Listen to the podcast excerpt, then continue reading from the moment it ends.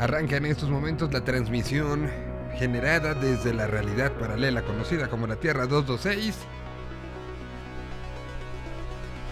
donde México ha asumido el ser el líder del Consejo de Seguridad de las Naciones Unidas. Em, luego, ¿qué, más ha sucedido? Em, pues se anunciaron los precios de Starlink en México para el servicio de Internet satelital de Elon Musk. Eh, y, pues, si ustedes quieren tener el Internet de Elon Musk, eh, pues están entre 100 y 200 mega, eh, megabytes por segundo. Dependiendo ahí usted lo que quieran. Que ya son velocidades bastante buenas, que no dependen de un cableado. Y el servicio, el equipo cuesta 11.590 pesos, el servicio 2.299 pesos y el envío te lo, te, lo echan en, en, en, 1.420. Pero servicio de 2.299 por internet satelital. Eh, y bueno, pues eh, eh, hay que poner el router y hay que poner todo, pero ya sería conexión diferente y que esto viene además de otros puntos. Por eso es una información importante.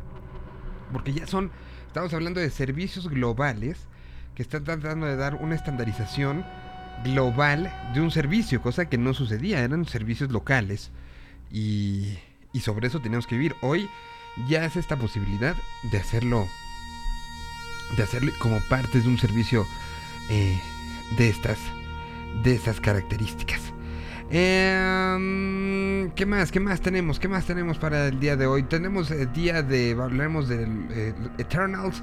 Hablaremos de videojuegos. El Hobbit mandó, aunque usted no lo crea, el Hobbit en plena gira mandó su colaboración. Platicamos con Dexter.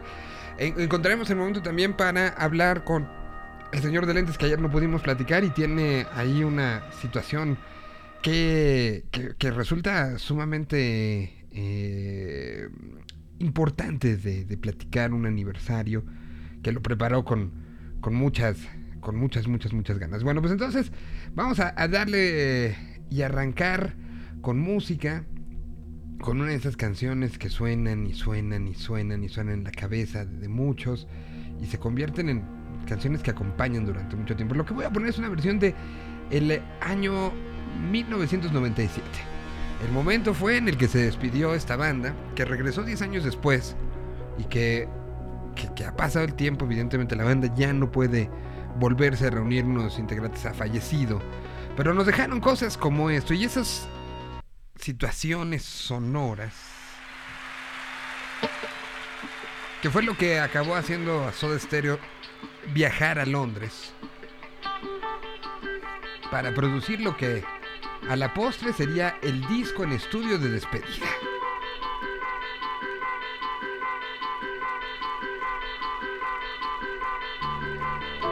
Uno de los conceptos que para quien hace y trabaja con música y respeta la música sobre todas las cosas, es uno de los mejores conceptos que podemos desear en la vida de cada uno.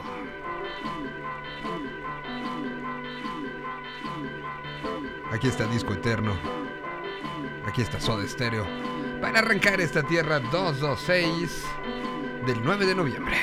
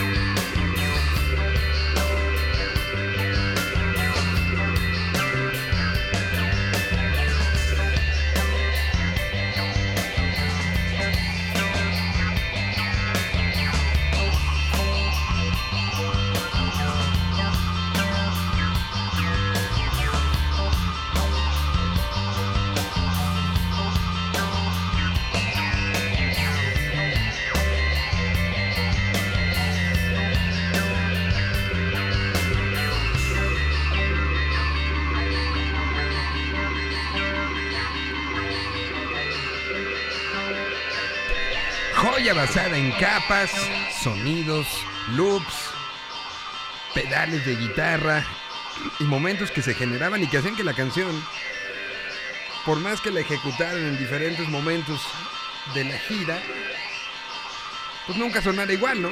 Nunca fuera una igual a la otra. De esos momentos que aunque utilices lo mismo, va a haber una milésima de segundo que lo va a hacer diferente un pequeño milímetro de distancia de donde se puso el dedo a la siguiente ocasión, hace una pequeñísima variación que hace que cada ejecución, de, cualquier canción, ¿eh? pero de canciones específicamente como esta, que están planeadas, pensadas para ser ejecutadas de maneras tan, tan parecidas, pues se acaban volviendo únicas. Hoy estuvo Soda Stereo para empezar el día de hoy.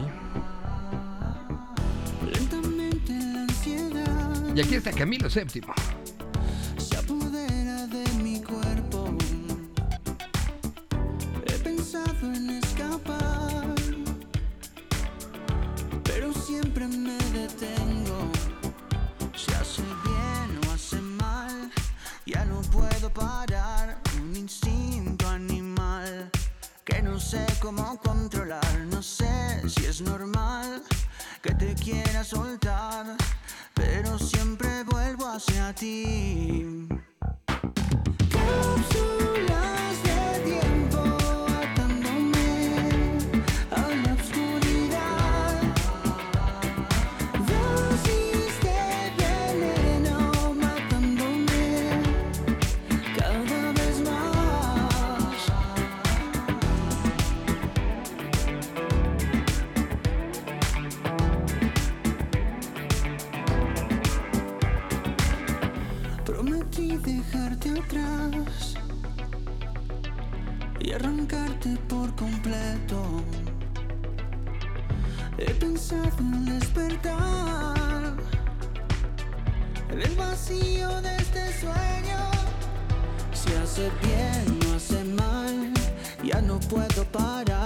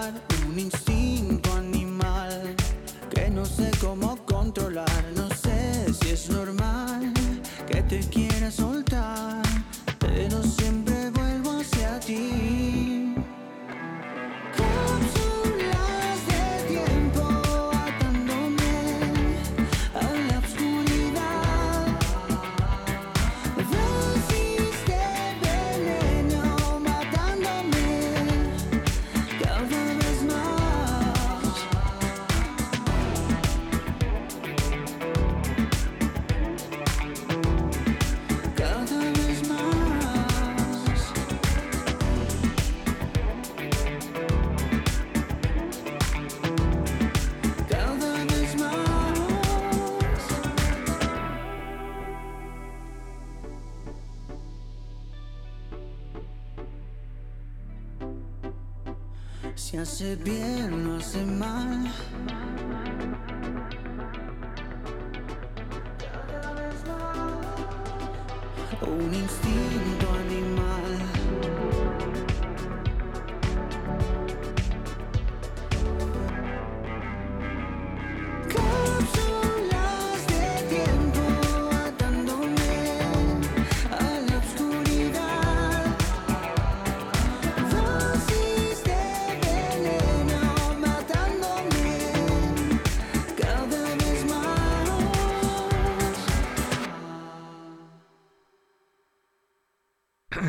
a Camilo VII y para empezar la siguiente, el siguiente momento de este programa, una canción especial.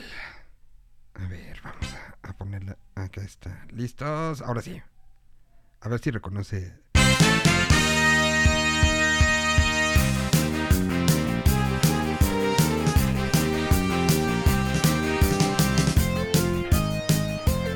Trivia, ¿de dónde es? A ver. Sí, tan tan, sí, muy muy. Es de. Mm, el hombre de los amigos. Bravo. Bravo. Tenemos un experto en la casa. De eso, de eso ya lo sabíamos desde siempre, pero. Pero sí, yo no, no, no creí. La encontré en esos días y dije, se la voy a poner a Pada a ver si. si eh, sí, sí, porque bueno, pues uno tiene que estar buscando cosas para ver qué se le ocurre, ¿no? Entonces empecé a buscar música, no más, para ver si la uso un luego. Entonces, este, encontré esta y dije, ¿se acordará? La serie de los 80, ¿no? Ah, buena pregunta. Sí, debe ah. ser como por ahí del 87. Eh, lo que pasa es que primero hubo una solita del Hombre Araña y luego ya vino eh, en el mismo look and feel El Hombre Araña y sus sorprendentes amigos, que fue la que más pegó. Y además recordemos que nuestro país pues es muy querida por, porque es una de esas joyas de, del doblaje y de la traducción que tenía cosas este, increíbles, ¿no? Bellezas realmente cuando se les daba un poquito de rienda suelta a, la gente del doblaje y a la gente de la traducción, que bueno, pues fueron este, realmente memorables, ¿no? Muchas, muchas, muchas frases este, memorables como el que voy a hacer malacatonche, como el hambre, hambre. Eh, vale mucho la pena revisarla porque de verdad es una verdadera joyita. La hacían, muy divertida. Y además, eh, fun fact, el personaje de Firestar fue creado para la caricatura y hasta después debutó en los cómics. Lo que pasa es que mm. querían pues sí este personaje como que fuera como la dualidad, ¿no? Si ya tenían a Iceman, pues bueno, crear a este personaje y además hacerlo femenino, ¿no? Que, que insisto, daba esta, este balance, ¿no? Entre el, el, calor y el frío y entre el hombre y mujer, ¿no? ¿Y, ¿Y por qué arranqué con esto? Bueno, antes de otra cosa, pues el chismerío que se trae uno con Spider-Man, ya, ¿no? Ya, ya que llegue la, estreno, que si sale el póster y que si hay gente que ahora, más allá de los diseñadores, sabe lo que quiere decir un puntito en el, en, el póster. Y, no es posible, en serio, si hay gente que no tiene nada que hacer. Eh, no sé si ya viste, por ejemplo, porque me acaban de mandar por WhatsApp que, no, que, que, ya le hicieron, que ahora resulta ser que, que este póster que vimos, eh, para la gente que no lo ha visto, pues es Spider-Man al centro, ¿no? Y están algunos tentáculos del Doctor Octopus. Por ahí en chiquito sale el Duende Verde, la versión de William Dafoe, la versión de Tobey Maguire. Pero ahora lo que se está especulando es que es un tríptico donde lado izquierdo sal, saldría el Spider-Man de Tobey Maguire y del lado derecho saldría el Spider-Man de Andrew Garfield y que estas dos imágenes complementan este póster. Es decir, que ahí se ven más notas. La verdad es que como trabajo de diseño está espectacular. Sin embargo, bueno, uno que ya con el ojo un poquito más entrenado, te puedes dar cuenta que son eh, pues medio screenshots que tomaron de, de, las películas o bien de artes promocionales de, de aquel entonces. Entonces, sí, ya la, el hype está durísimo Y, estamos, hoy que es 8, pues estamos a poquito más de un mes, se estrena, se estrena el 17 de diciembre. Una fecha complicada, ¿no? Además, este, siento que nos agarra ahí como que ya en la última semana de que ya medio saldremos de vacaciones o no, este, está rara la, la, fecha. Sí, está rara, pero, pero bueno, pues creo que sí va a tener el efecto este, eh, esperado. Y, y sí, se habla de que se convocó a la gente que, ya, ya ves que a, la yate de la Virgen de Guadalupe le hicieron estudios y parece que son los mismos que están haciendo el estudio de este póster de Spider-Man porque qué bárbaro, en serio, las especulaciones, versiones, que sí sí, que sí, como bien dices, o sea, que se pusieron a comparar el granulado de la fotografía para ver si era alguna fotografía que venía desde la época eh, de arranque de este milenio, con, con, la salida de estas películas y promocionales de esta película, o era algo generado digitalmente, o sea, ya, ya mal la gente, mal, mal los fans, ¿no? Claro. Por ahí también vi otra foto donde aparecen justamente Tobey Maguire, Andy, Garfield y este y, Tom Holland, mm. pero como Peter Parker vestidos de civiles y sin embargo también hay un análisis que decía, no, miren, esto es, es Photoshop, porque si ustedes analizan la luz, bueno, eh, hay como dos fuentes de luz, ¿no? O sea, como que la luz está reflejada en la cara de, de, Toby y de Andrew, por decirte algo, pero sin embargo también en la, cara de, de, ay, ¿por qué se me está yendo el nombre de este güey?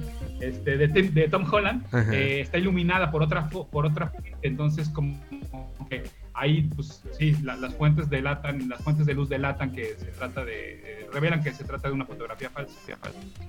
pues, pues ahí está, este, no lo dijeron más, solamente es un póster un póster que hace que las cosas se calienten, pero que los grados de conversación son realmente excepcionales lo que está sucediendo con Spider-Man. Y por eso decidimos empezar el programa el día de hoy, antes de hablar de cualquier otra cosa, de, esto que está sucediendo con Spider-Man y que pues, de una u otra manera se hace una locura. Y bueno, ya pasando a otros temas que, hemos tenido en, la, en la agenda en estos días, además de, de la incursión de esto de Spider-Man, que de una u otra manera pues toma redes sociales, toma tendencias, toma todo. Sí, bueno, pues eh, te cuento que el fin de semana fui a ver Eternals, la nueva entrega de Marvel, de Marvel Studios. Me, mira, para mi, mi talk, eh, pues este, sí había como algo, porque yo todavía no veo Shang-Chi, entonces eh, como que decía, ay, será bueno ver Eternals, qué tal que hay una referencia y me la pierdo y entonces me voy a poner muy mal, me va a quitar la paz. Pero dije, bueno, pues vamos, vamos, vamos a, ver Eternals. Eh, hasta donde yo tengo entendido, insisto, sin haber visto Shang-Chi, no, no hay relación entre una con otra, tampoco le he querido leer nada. Sin embargo, creo que este, este fin de semana, si no mal recuerdo, ya está Shang-Chi este, gratis en los, ¿no? Entonces, bueno, pues ya ahí, me dará cuenta qué, qué tan conectadas están. Eh, quiero darte un antecedente de, de, mm, cómo es que tenemos hoy en día una película de Eternals en el cine y, y en cartelera. Eh, porque la gente luego digo, sé que, que no, no, tiene, no es su obligación saberlo, y por, por, por, qué luego resulta tan confuso esta parte de que, oye, pero ¿por qué Spider, por qué Sony tiene Spider-Man? ¿Por qué Venom tiene Spider-Man? ¿Por qué el, el, el tráiler de Morbius hace referencia a Venom, ¿no? Y, y a otros personajes de Spider-Man.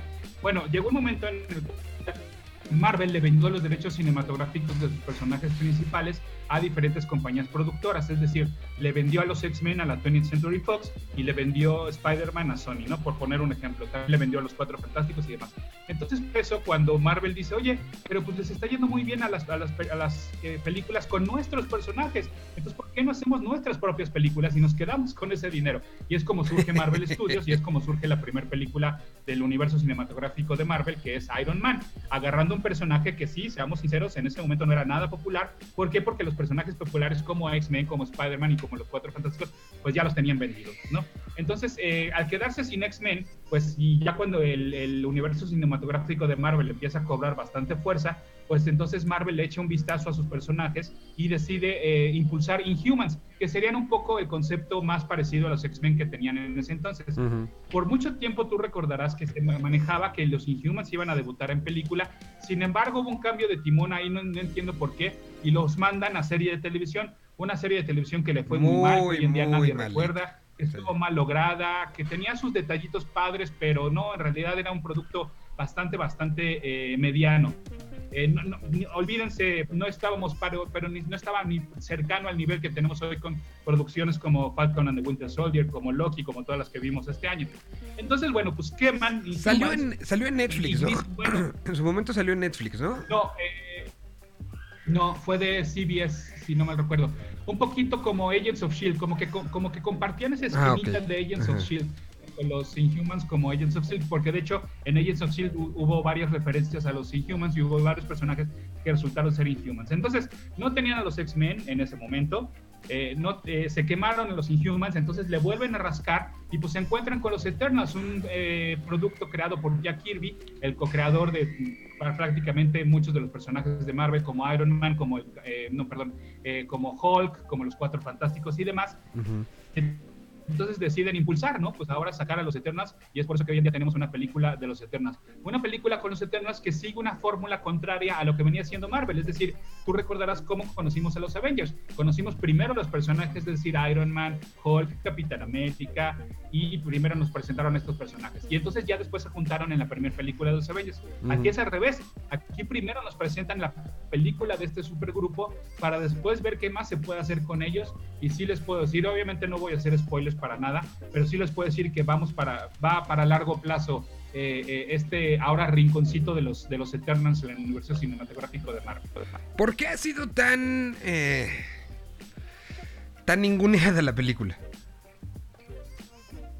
Mira, eh, yo sí, eh, y lo platicamos, ¿no? De que le estaba yendo muy mal eh, en Rotten Tomatoes, uh -huh. cosa que yo no le hago mucho caso. Sin embargo, me explicaron, y eso yo no lo, no, no, no lo noté al principio, que la película tiene mucha inclusión y ahorita platicamos un poco de ello. Eh, suena feo ese término de que tiene mucha inclusión uh -huh. porque le hace parecer forzada, ¿no? Sin embargo, te digo, ahorita platicamos de ello.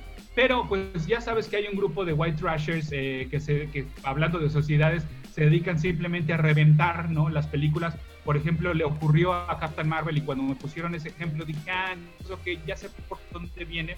A Captain Marvel le, le, le, le, tumbaron también, le tiraron también con todo por ser una película protagonizada por una mujer, una mujer que supuestamente no sonreía, que no tenía carisma para ser protagónica. Entonces la empezaron a tundir con malas reseñas, con las calificaciones, porque al final de cuentas recordemos que estas comunidades como de Metacritic y de Rotten Tomatoes afortunado o desafortunadamente tienen la participación del público, es decir, tú puedes poner tu calificación como audiencia. Entonces, por ahí este, todavía ni se estrenaba Eternas y le empezaron a tundir con malas calificaciones. Sin embargo, ya ahora que se estrenó, y es un poco de lo que, en lo que terminamos la sección eh, eh, la semana pasada, puede, hay que esperar al estreno, cuando ya escucharemos la opinión de gente que en efecto ya la vio, que la crítica ya la vio, y entonces es cuando ya se empiezan a nivelar las cosas y a la película ya le va a ir muy bien. ¿Por qué? Porque es cierto, porque la verdad es que, que sí tiene muchos personajes, mira, tiene un personaje sordomudo, tiene un personaje gay, y además es gay y afroamericano, entonces ahí representa a dos minorías, y también pongo el término minorías entre comillas, porque ya no podemos hablar de que hoy en día este, la comunidad LGTB y, y la comunidad afroamericana es, minoría.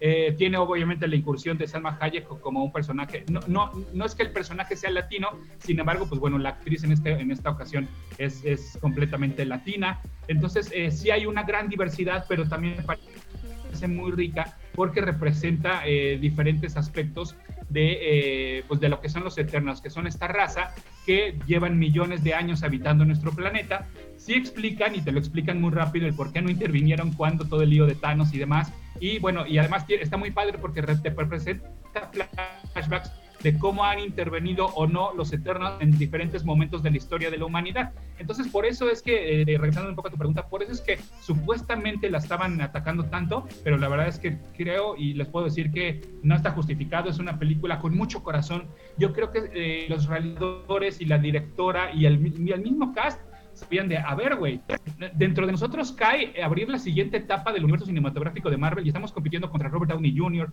contra Thor, contra el, Spider-Man, o sea, contra, contra, personajes adorables, contra personajes ya establecidos. Nosotros, ¿qué vamos a hacer? Y la verdad es que se nota que en la película le echaron muchas ganas para que tuviera mucha alma y tuviera mucho corazón. Y se nota, la película es muy bonita, eh, visualmente es muy bonita, tiene, tiene sus chistecitos, no, no abusan, están bien acomodaditos, tienen mucho ángel entre los personajes. Entonces, eh, la verdad es que es un buen resultado y creo que nos hacía falta una película así, que nos, eh, nos regresara al cine, que regresáramos así. O sea, es decir, las series de televisión estuvieran muy padres, pero película como esta es lo que necesitaba el universo cinematográfico y lo que necesitábamos como, como para regresar a las salas. ¿eh? Creo que esta sí, al contrario de lo que les dije de Venom, esta, si van a quemar su carta de, ok, ya quiero regresar al cine, voy a ir nada más una vez al mes o una vez cada dos meses, esta es una apuesta segura, no, no, no la dejen pasar. O sea, me, me, estás moviendo el plan. O sea, estás alterando eh, eh, el plan. Mi plan era regresar oficialmente con los cazafantasmas la próxima semana. Pero me estás, me, estás sugiriendo que es buena idea que Cazafantasmas sea la segunda. Sí, la verdad es que sí. Eh, igual yo con todas las precauciones, no todavía no comí nada adentro, adentro este, no me quité el cubrebocas, entonces eh, pues te digo, hay que irle midiendo porque en esta ocasión, pues sí, te, voy a decir sincero, la, la, sala sí estaba un poquito más llena, no estaba atascada, sí estaba un poquito más llena, había un poco, un poco más de gente, fue domingo a, la media, al mediodía, bueno, fue a la una y media, eh, mi, mi, fila de, estaba vacía, la fila de adelante estaba vacía, entonces pues bueno, también sentimos cierta seguridad para quedarnos dentro de la sala. Entonces, sí, te digo, todavía hay que mover estas fichas, hay que ir considerando que sí, que no, pero sí, ahora, eh, claro, si quieren lo, que les quiero decir es, si se quieren esperar y no verla en el cine, es bien. Tampoco les voy a decir que sea una película que hay que, o sea, el, no te voy a hablar del diseño de audio, no te voy a hablar de, que hay que verla en IMAX, por ejemplo, como, como todo el mundo eh, habla de, de, Dune, ¿no? De que sí hay que verla en IMAX porque así estuvo planeada. Aquí, claro, si quieren esperarse a verla eh, eh, de formato casero, pues adelante. Sin embargo, pues sí, entre más pronto mejor porque es una película bastante agradable. Em, tiene dos escenas post créditos una, bueno, es que no sé, bueno, sí, no voy a hacer spoiler. Una hace referencia a una película que todavía no se estrena, pero que ya sabemos que está programada. Y la mm. otra escena post créditos, pues también liga eh, un poquito, o sea, te digo, vamos largo plazo y vamos con la fórmula de Marvel, o sea, nos deja ahí este, todo pendiente para, para irnos full time a lo que sigue. Hay, hay em, en una escena post créditos debuta un nuevo personaje que no vimos durante toda la película. Eh, entonces, no es cierto, son dos nuevos personajes. Entonces, eh, te digo, está abriendo toda otra ventanota para lo que viene hacia adelante. No hay referencias a, las, o sea, les voy a decir lo que no hay. No hay referencias a Spider-Man para que tampoco empiecen a especular. No hay referencias a Doctor Strange, no hay referencias a ninguna de las series de televisión y no hay referencias a, eh, pues no, a, nada. Te digo, este, no, o sea, esas son las que no hay.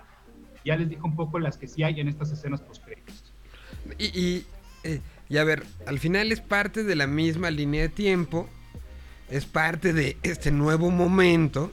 Entonces, muchas de las referencias pueden estar implícitas, ¿no? O sea, al estar hablando del mismo universo, o hay multiverso.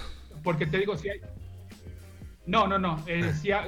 es, dentro de este mismo universo porque sí hay referencias a lo que ocurrió con Thanos te digo, explican el por qué ellos no intervinieron dentro del conflicto con Thanos.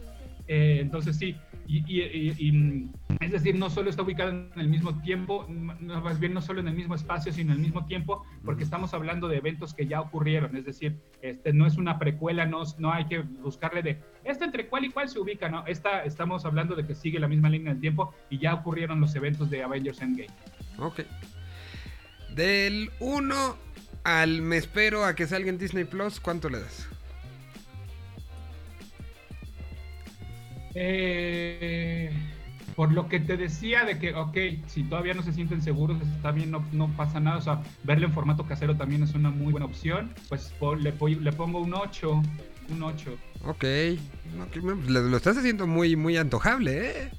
eh había leído y la verdad yo me había quedado como con lo que dijiste tú creo que a, Rana el otro día que, habló de ella, habló muy rápidamente, eh, más, más en Twitter creo. Y ahí, ahí, sí me, me, eh, él dijo, para él no, no le gustó, pero no es alguien tan clavado en el, en el tema, este, en el tema eh, de, lo que significa cada personaje, etcétera. Entonces, pues, pues ahí está, se queda votando. Si, si Shang-Chi se estrena este viernes y pasaron que dos meses pues dos meses, ¿verdad? Sí, más o menos. Sí, sí, sí. O sea, sí es también un tiempo considerable. Sí. O sea, eh, consideren, valga la expresión, que entonces la estaríamos viendo en enero. En enero, exactamente. Entonces, ustedes saben si, si, digo, y lo hemos platicado en estos micrófonos todo este tiempo, el regreso a las actividades normales, sea un concierto, sea el cine, sea el viajar, sea lo que sea, ya es responsabilidad y depende de cada uno y de cada uno cómo se siente. A lo mejor hay alguien que va hasta marzo al cine, ¿no? Sí, ojo, eh, por, lo que, por lo que mencionas, no es que yo la haya disfrutado porque me sé toda la historia de los Eternos, por lo mismo que ya les contaba hace rato, no creas que cómics de, los Eternos para aventar para arriba y que hay, hay, hay 500 números y que me sé todo el lore de los Eternos, ¿no? La verdad es que no, solamente me sé lo básico, es decir, a lo que voy es que no necesitas un conocimiento previo de haber leído cómics para disfrutar de los Eternos. De hecho, hay ciertas variaciones, como suele ocurrir dentro de la historia de los Eternos y los Deviants, que son los enemigos, eh, que lo hicieron diferente a, cómo se presenta en los cómics. Es decir, la misma película te lo explica eh, y de manera muy sencilla, que eso también es algo que Marvel hace muy bien, ¿no? Temas que parecerían complicados, te los explican muy bien y saben cómo contártelos, ¿no? Ya lo platicamos en su momento como en Loki, a través de este video informativo, ¿no? Con la Miss Minutes, cómo nos explicaron perfectamente lo que eran los, los, multiversos y los nexos. Aquí, de hecho, eh, tampoco es spoiler, la película comienza con texto, ¿no? Muy a la, en la onda, no te quiero decir en la onda Star Wars, pero sí con texto de los eternos, ta, ta, ta, ta, ta, ta, ¿no? Entonces ya, punto, te preparan perfecto para, para cómo va a arrancar la película. Entonces te lo, te lo explican eh, bastante bien. Pues ahí está. Em, te digo, visualmente está. Por ahí el soundtrack también está lindo. Por ahí te hacen una. Ponen Time de Pink Floyd y suena bastante bien. Yo no sé cómo lo hicieron. Bueno, sí sé, con dinero. Mira, billetazos así. los derechos de Time de Pink Floyd. Sí, pero imagínate cuánto te costó la inclusión de esa, de esa este, canción dentro de la película, ¿eh? sobre todo que Waters ha estado en puntos donde ha dicho no, ¿no? O sea, por más billetazo que haya, si no, pregúntele Instagram. Eh, y, bueno, pues entonces ese tipo de cosas en, los soundtracks se agradecen y se agradecen mucho. A este Eternals opción que está ahorita en cines y que se puede, se puede ir a, ver. Y, pues de una u otra manera, como bien decía Pada, así como se le apostó en un momento a, nombres que ya conocíamos a lo mejor, como Thor, como este el propio, el propio Capitán América, Spider-Man. Pero, pero también le empezamos a apostar y recordemos que, lo que se decía cuando salió Doctor Strange. híjole, no sé si da para una película y ténguele. O Ant-Man mismo, ¿no? Sí. Que también se decía, újole, los de Marvel ya no están aventando cualquier cosa. Y ya no va una, van dos.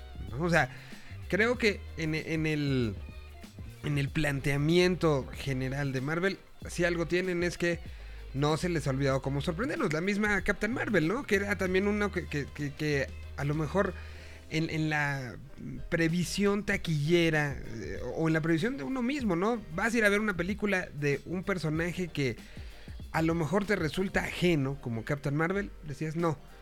Y hoy creo que si alguien no vio Captain Marvel, eh, eh, como, como en esa gran, o sea, en esa versión grande, le faltó para disfrutar Endgame y le faltó para disfrutar eh, este, lo, lo que fue eh, la, la- la guerra de la- to- to- todo el proceso de la guerra de, de las gemas del universo. Entonces, denle la oportunidad, ¿no?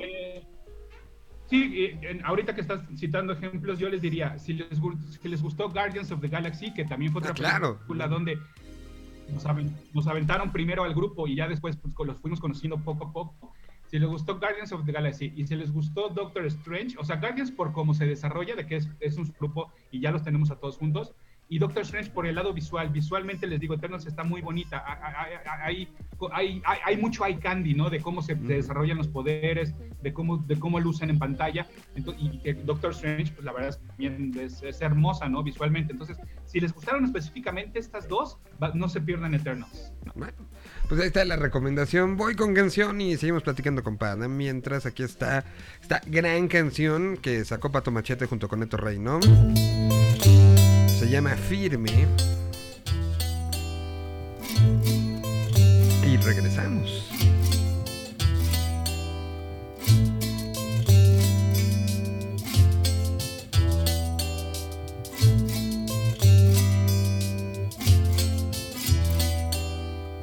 No se muere quien se va, solo se muere quien se olvida.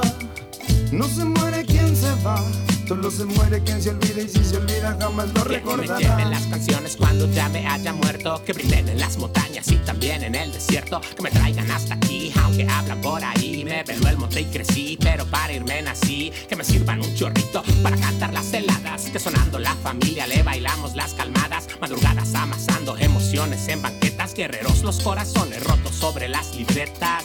No se muere quien se va, solo se muere quien se olvida. No se muere quien se va, solo se muere quien se olvida y si se olvida jamás lo recordará. Tradiciones mexicanas que a los muertos nunca olvidan, orgullosos de la vida, haber crecido en el país con esta cultura en cada estado y cada esquina de mi gran ciudad.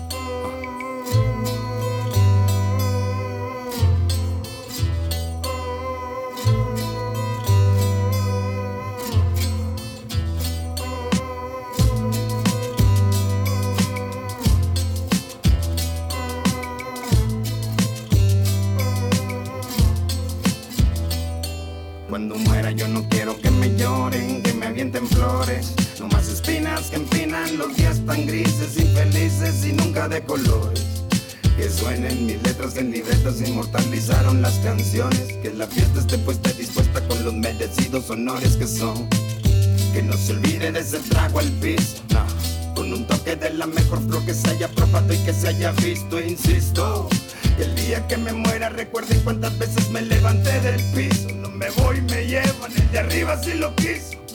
Quien dijo que en noviembre no pueda volver a ver los que jamás me dejaron en visto. Escucha la chabela para que ahuyente los males. Mis cenizas para el río y la mitad para los rosales. Unas cuantas veladoras y un vasito de ron. Valedoras y los dones que me dieron este don. Que canten mis hermanitas y también mis hermanitos. Que se escuche en los cerros aquel nuestro paseíto. Puro amor para mi brosa y también a mi ranchito. Dele un beso a mi madre y también para el jefito. Si lejos me marcho de aquí, que me regresen al rancho donde yo crecí. Que las cenizas se rieguen por todos los cerros que vieron mi vida feliz. Donde mi familia, mis hijos, mi esposa, mi tierra y mis compas me vieron salir. Que estaré viendo todo a mi modo aunque yo ya no siga aquí. Por cada veladora a la hora de encender la llama que me llama para volver a verte a ti. Sí, para volver a verte a ti.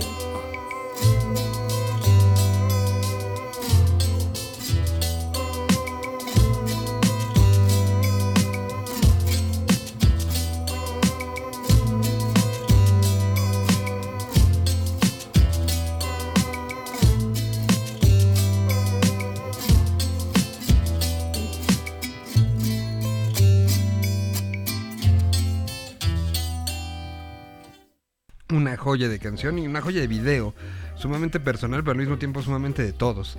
Ahí estuvo firme con la participación de Neto Reino, Espato Machete, regresando a las andadas, personaje que te tocó ver muchas de sus historias, ¿no, Pada? Sí, sí pues desde siempre, desde, pues, desde el surgimiento del proyecto de la avanzada regia y de control machete, obviamente. Exactamente. Bueno, ¿qué otra cosa tenemos como, como que ver y que poner ahí en el, en el eh, Pues mira, radar? falta y seguramente conforme nos acerquemos, eh, eh, sin embargo, pues me da un poquito de tristeza que no, no estamos pelando mucho a Hawkeye, la verdad, ¿no? Es como de, sí, sí, sí, como el meme de los Simpsons de, sí, sí, sí, ya te vimos, sacan pósters y como es, sí, sí, sí, ya te vimos, eh, pero mira, para no salirme del universo cinematográfico de Marvel, ya lo, y ya lo, eh, nada más para confirmar, es este 12 de noviembre cuando ya está disponible en formato digital de Shang-Chi. Luego medio nos dejan descansar semanita y media y eh, Hawkeye se estrena el 24 de noviembre. Eh, bajo, ¿te acuerdas que en su momento pues decíamos, ¿y por qué ahora el miércoles? Bueno, pues van a seguir la misma fórmula. El miércoles 24 de noviembre se estrena Hawkeye con dos episodios y van a ser un total de em, seis episodios. Está cortita, va a estar cortita. Muy es decir, que va a concluir el 22 de diciembre. Ok, o sea, es de, de ahí tienen para que para que en diciembre estén contentos. Sí, entonces no va a haber no va a haber tregua de, del universo cinematográfico de Marvel, porque pues ahí a justi, justito antes de que termine Hawkeye, pues ya se va, va a ver empalmado con, con Spider-Man, ¿no? Con, con, No Way Home. Entonces, eh, pues a ver, la verdad es que obviamente, y tú y yo lo sabemos, Hawkeye no es el Avenger favorito de la gente, Sí, este, no. es opacado, ¿no? Este, con, por, por todas las, obviamente, las superestrellas. Sin embargo, pues bueno, Jeremy Renner ahí le, le ha echado muchos ganitos para hacer personaje propio. Este, pues a ver qué tal le va a la serie. Eh, se trata de Hawkeye y de su aprendiz eh, Kate Bishop. Entonces los dos comparten el nombre de Hawkeye y por ahí también vamos a ver otros personajes conocidos que ya, que ya vimos en el universo cinematográfico de Marvel y que están confirmadísimos que van a, a aparecer y eh, otros nuevos que van a debutar con miras a darle su propia serie. No quiero hacerles muchos spoilers, Mm. pero este sí va a haber nuevos y viejos personajes eh, dentro de Hawkeye. En, en la serie de preguntas inquisidoras que me gusta hacerle a Pada en este programa, eh, ¿crees que quede arriba o abajo de Winter Soldier este, y de Falcon? Mira, lo que pasa es que si van a seguir, hubo un cómic que de hecho ganó muchos Eisner, un- hubo una serie de Hawkeye que ganó muchos Eisner, Eisner es como el Oscar del, del cómic, eh, y creo que se van a basar mucho en esta versión de ese Hawkeye, porque inclusive los pósters se están haciendo como homenaje a esas portadas, Ok. que chismecito, por ahí el, el artista que dibujó esas portadas dijo, pues qué padre que se estén basando en mi arte, pero no estaría más chido que me pagaran unas cuantas regalías, a lo cual volvemos al viejo tema de, este, sí estaría chido, pero ya te pagaron por ese trabajo, güey, o sea, y a ti te contrataron por ese trabajo y ya te lo pagaron, ¿no? Entonces, tú el, el artista bien sabe que en ese momento ese arte ya es propiedad de Marvel, entonces, eh, si se, o sea, a lo que voy es, por honor, claro que deberían de darte regalías y, y- y por, y por, por buena onda. Pero no están obligados tampoco a hacerlo. Entonces, eh, pues me parece ahí como medio una declaración medio desafortunadona, ¿no? Pero en fin, se acaba el chismecito. Eh, Me- me- si me se basaran en esta serie, es- Sí, sí, lo veo como una declaración de esas de a ver si pega. ¿No? O sea, sí.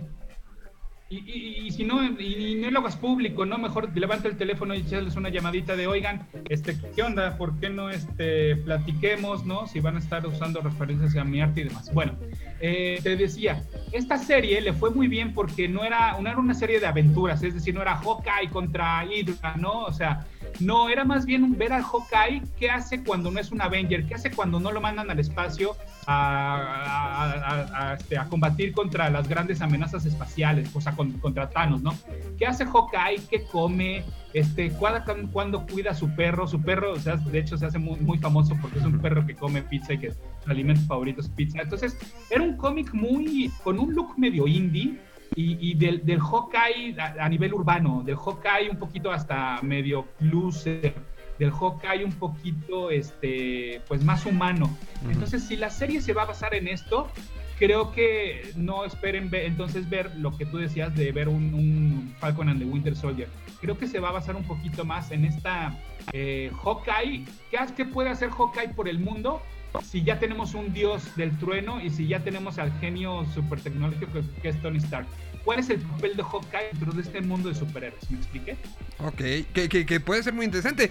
Esos momentos cuando empezó, cuando empieza Endgame, que, que él se convirtió en esta especie de ninja. Eh, que, incluso usaba como, como este, este look and feel Ronin, ¿no? Este, como este vengador japonés. Lo, lo hacía un personaje sumamente oscuro. Porque además sí estaba no actuando como superhéroe, estaba actuando como la, frase que tanto le gusta a los gringos, vigilante, ¿no? Y, que mataba a todo mundo y que...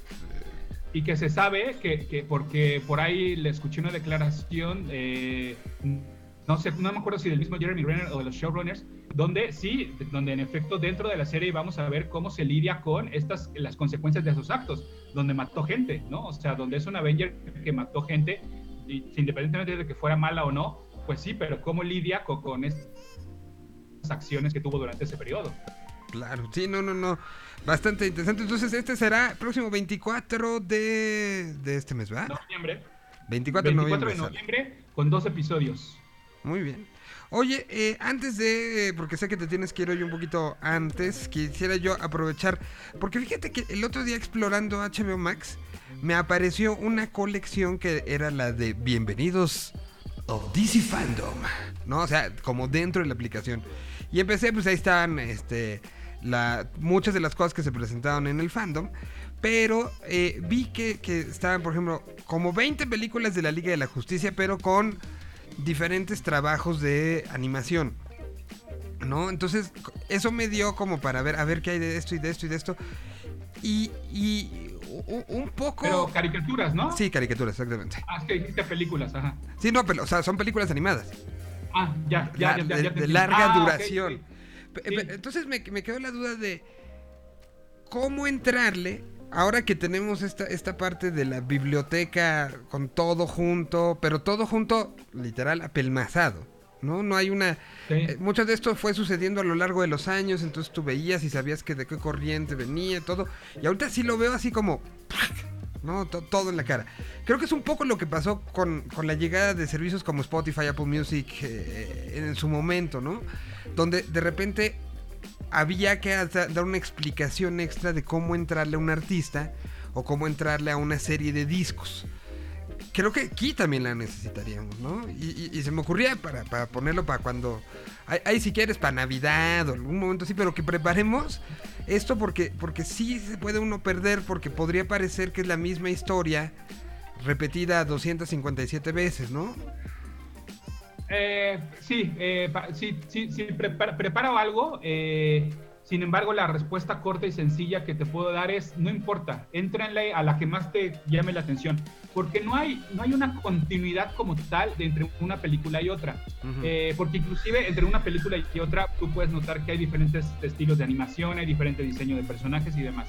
Sí, sí, hay cierta línea de tiempo, sin embargo, son, son historias autoconclusivas, es decir, ninguna te va a dejar de, ay, ching, voy a tener que ver la segunda parte, porque si te fijas, no hay segunda parte de ninguna son historias autoconclusivas basadas en arcos que ya salieron en el cómic. ¿Cuáles pueden entrarle? Entrenle, por ejemplo, a Flashpoint, que le hemos platicado. Flashpoint, a final de cuentas, va a ser esta, eh, eh, este arco argumental, esta saga, en la cual se va a basar la película de Flash, y por eso vamos a poder ver al Batman de Tim Burton, al Batman de Michael Keaton, porque esta sí habla de multiversos vuelvo a lo mismo. Flashpoint, la película animada, cuando anunciaron la película animada de Flashpoint, yo dije, híjole, ¿y cómo van a explicar esta onda del multiverso? Porque está complejo, porque está eh, complicado. Sin embargo, la película animada de Flashpoint lo hace muy bien, inclusive a veces lo hace mejor que el cómic. Entonces, eh, si quieren justo a, ti que, que, abriste esta y no supiste por cuál empezar, te recomiendo, entra por Flashpoint, porque te va a quedar muy claro, no solo para lo que viene dentro del universo cinematográfico de DC, sino creo que te va a reforzar esta idea que ya tenemos del multiverso gracias a series como Loki, pero te la va a reforzar y vas a decir, claro, ya me queda más que claro lo que es el multiverso y cómo es posible que, que, que, que este, que, ocurran este tipo de eventos. Para ponerles eh, muy, en breve resumen de qué es Flashpoint, Flashpoint Eh, Flash, la mamá de Flash murió siendo asesinada y Flash le ha dedicado toda su vida a tratar de aclarar quién asesinó a su mamá porque culparon a su padre y su padre por eso está en la cárcel, como ya vimos en las películas de Justice League. Entonces, pero él está harto de no poder hacer nada, de no poder aclararlo, entonces él viaja en el tiempo para tratar de rescatar a su madre, pero como sabemos, este tipo de eventos siempre son un cagadero y entonces Flash al regresar en el tiempo, pues altera toda la línea del tiempo y se crea una nueva línea del tiempo en la cual vemos como resultado pues algunos algunas líneas este, eh, alternas. Entonces, entra a Flashpoint, la, película animada, y, y, sí, les, les hago una guía de cómo entrarle, cuál sí vale la cual, cuáles no valen la pena. Porque, por ejemplo, hay dos versiones animadas de la muerte de Superman. La primera es asquerosa. La primera que hizo DC es horrible. No tiene nada que ver con la muerte de Superman. Ah, sí. Y sin embargo, ya después, años, años después, aprendieron la lección e hicieron la chida, como diría el, el, el Matt Hunter. Esa es la chida. ¿Y cuál es la chida? ¿Cómo se llama? Eh, la chida debe llamarse La muerte de Superman. La que no está chida es la Superman Doomsday.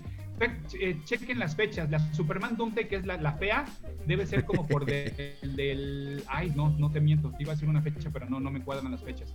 Eh, la más reciente, váyase por la más reciente. La muerte de Superman que aparece aquí de cómic es del 2018. Esa es la chida. Ok, le voy a poner. Entonces la de Doomsday no. La que se llama Superman Doomsday, no, no, no, ni la pelen, es horrible. La otra la encuentran en HBO Max como La muerte de Superman también.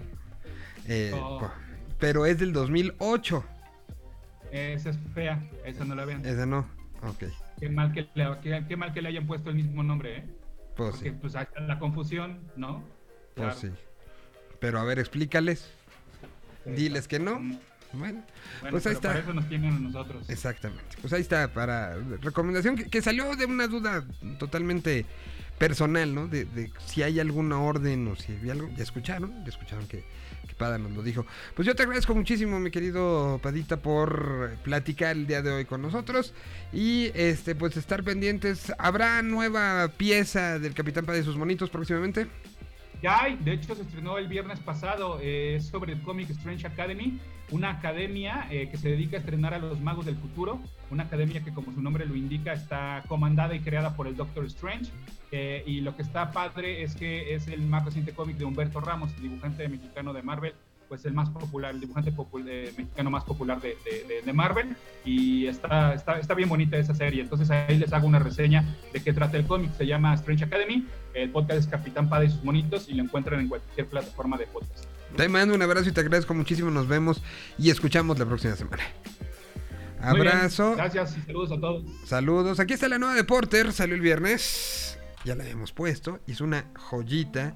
Se llama Ranchito paisaje muy bonito es todo lo que quiero, todo lo que anhelo. Caminar por mi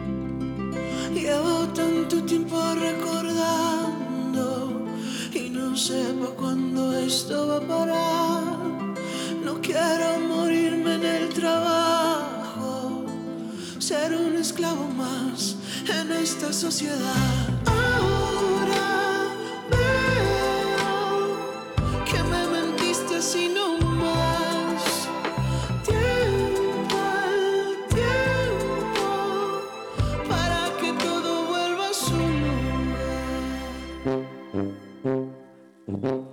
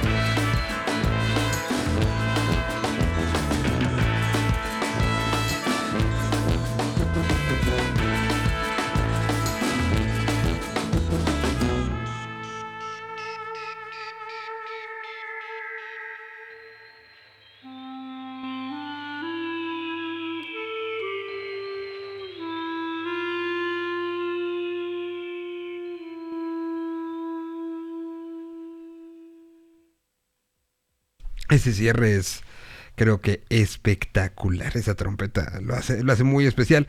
Ahí estuvo Porter, es la prácticamente la una de la tarde. Y podemos poner una para cantar.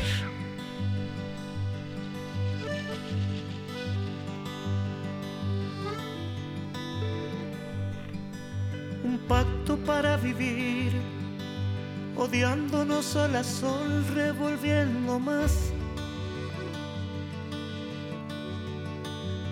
En los restos de un amor con un camino recto a la desesperación desenlace en un cuento de terror.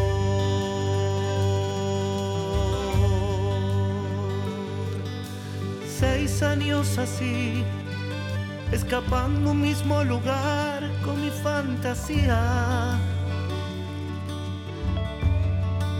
Buscando otro cuerpo, otra voz fui consumiendo infiernos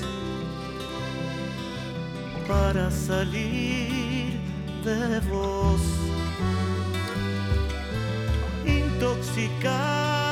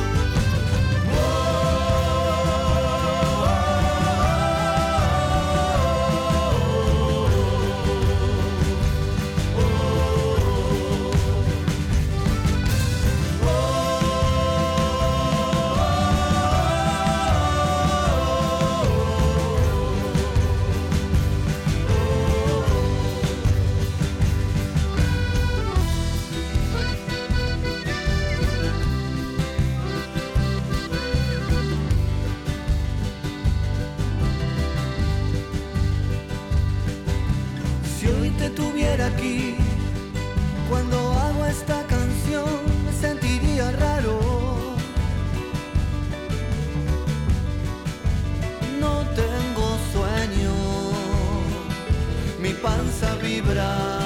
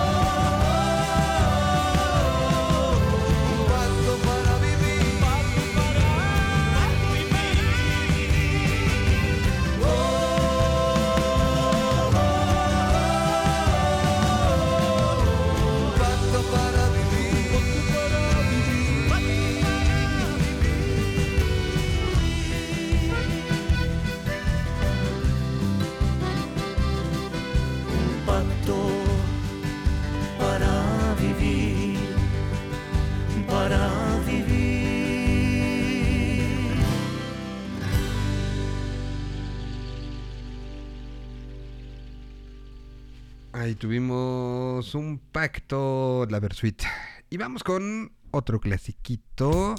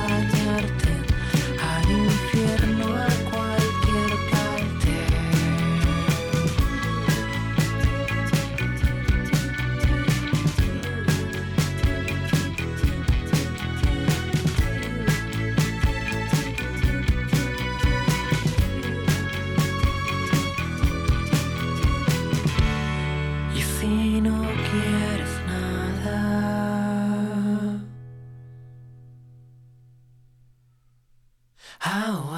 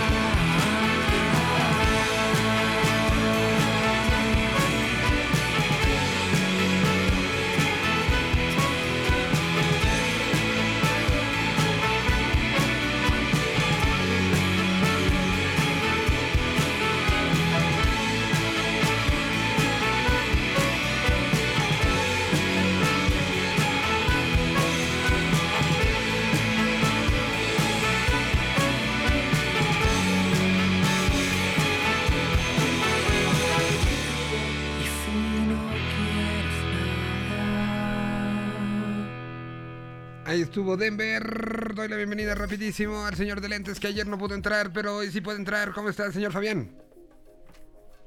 Solís aquí transitando por las calles de la Ciudad de México, eh, algo que no extrañaba para nada, pero este ya volviendo a la realidad, ¿qué le vamos a hacer? Pues sí. Nuevas realidades que le llaman. Nuevas realidades, nuevas realidades, la mía es muy buena. Qué bueno, me da, me da mucho gusto. Este. Eh, qué, bueno que estés. Entonces, cuéntanos rapidísimo qué hay esta semana en El Señor de Lentes. Se actualizó el programa después de toda esta, esta primera temporada oficial. Está... Dime, dime, dime. Exactamente, y fíjate que, fíjate que esta semana, para todos aquellos que les guste la, la literatura un poco más agria y ácida, el, este jueves cumple 50 años de haber sido lanzado la novela de eh, Hunter Thompson, Miedo y Asco en Las Vegas. Quizá muchos la recuerden por la adaptación que hicieron Vinicio del Toro y Johnny Depp actuando como Hunter Thompson, pero esta novela está cumpliendo 50 años y es una de las grandes novelas que eh, dio eh, como el periodismo gonzo, que es la corriente que fundó el propio Hunter Thompson, un periodismo norteamericano que eh, buscaba vincular lo político y lo sarcástico con la parte absurda y, eh, y fantasiosa, evidentemente, ¿no? Entonces, en esta novela lo que Hunter Thompson hace es contarnos un viaje que él tuvo como reportero de la Rolling Stone a eh, Las Vegas. Y en Las Vegas él fue a cubrir dos eventos más o menos en un mes, que fue la carrera 1400 de motocross y una, un, una- un congreso sobre narcóticos de la policía. Entre una y otro evento pasaron, pasó más o menos un mes, pero en esta novela él las junta como si ocurrieran en un, básicamente en un fin de semana, pero es un tratado muy interesante sobre eh, una visión muy ácida sobre el sueño americano. Eh, de hecho, el subtítulo es como un, un viaje salvaje al corazón del sueño americano. Entonces es la contraposición de todo, de todo lo que eh, hemos aprendido que es el American Way contra la vida realmente agria de el consumo duro de drogas, de las apuestas, de esta vida un poco marginal, ¿sabes? Es una novela fantástica, es de lo mejor que escribió Thompson en su vida y que Thompson finalmente se, se desquició del mundo y, y se suicidó en 2005, tenía 67 años de edad, pero afortunadamente nos dejó un legado muy intenso de literatura como es esta novela que está cumpliendo 50 años y que para leerla en esta ocasión el señor de lentes pues se aventó un clavadito a la música de aquella época y entonces nos visitan en la lectura los Rolling Stones, los Beatles, eh, los Doors, Mm. eh, este, mm, eh, Grateful Dead y eh, The Who. Entonces es, es una lectura muy sabrosa. Ok, su- suena, suena bastante bien y sobre todo, por, como bien de- hablas de las implicaciones de, de, pues un poco un nuevo género, ¿no? Un género que hoy además es eh, muy socorrido y muy visitado en Sí. momentos como los que vivimos. En- pues nada más vean lo que pasó, lo que pasó el año pasado. Justo a estas alturas, estamos por cumplir un año de, la elección en los Estados Unidos. Todo lo que veíamos todos los días en las redes, en la televisión, en la radio, en todos lados, ¿no? Y fíjate, que tiene mucho que ver, ahora que lo dices muy acertadamente, Miguel, porque eh, justo la, la perspectiva de Thompson era muy, muy agria y muy crítica contra el Estado. De hecho, cuando sale la novela en el 71, la novela ya tiene grandes críticas al- a la gestión de Richard Nixon y, este, y todavía gobernaba Nixon. pues ahí está este pues un, un contexto de lo que nos presenta el eh, podcast del señor de lentes que podemos encontrar en cualquier plataforma todos los días. Pues fue una plática muy muy rara pero ayer nos quedamos con ganas de, de que lo presentaras. Vimos que estaba el capítulo y por eso decidimos hablarte mientras estás en tu en tu traslado. Así es, señor Solís, estamos en el traslado, regresando a casa, pero eh, un gusto como siempre compartir lo que pasa ahí en el podcast del señor de lentes, denle play, escúchenlo, disfrútenlo y compártanlo. muy bien pues en la semana hablamos no Sí, Que- que- hablamos, que de hablamos hecho- más tranquilos de la semana que de ya, hecho, a ya, ver, este, te, te me voy en mi plena libertad. te voy, te voy a, a incluir. Estoy ahora hablando. eh, mira, esto, esto es hasta chisme a- al aire, ¿eh? Estoy hablando con eh, un personaje que se llama Antonio Cardiel. Hermano de Joaquín Cardiel. Joaquín Cardiel. Ajá. ajá. que acaba de lanzar un libro eh, llamado Héroes de Leyenda, la historia de una banda de rock mítica. Héroes del Silencio. Ok.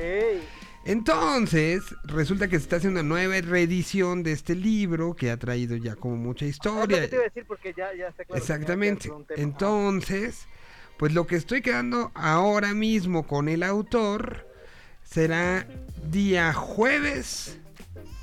Te invito a que me acompañes a platicar del li- libro Héroe de Leyenda. Encantadísimo. Aquí nos escuchamos el jueves para, para platicar con Antonio. Me parece perfecto. Entonces, ya es una cita.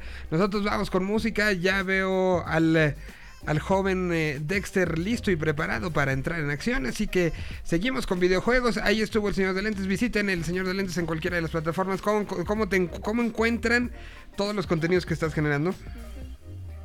Nos encuentran en cualquier plataforma de streaming como el podcast del Señor de Lentes, el Señor de Lentes, también en Facebook y en Instagram y en eh, las demás redes nos encuentran como el Senor de Lentes porque a las URLs no les gustan las ñes. Muy bien. Pues.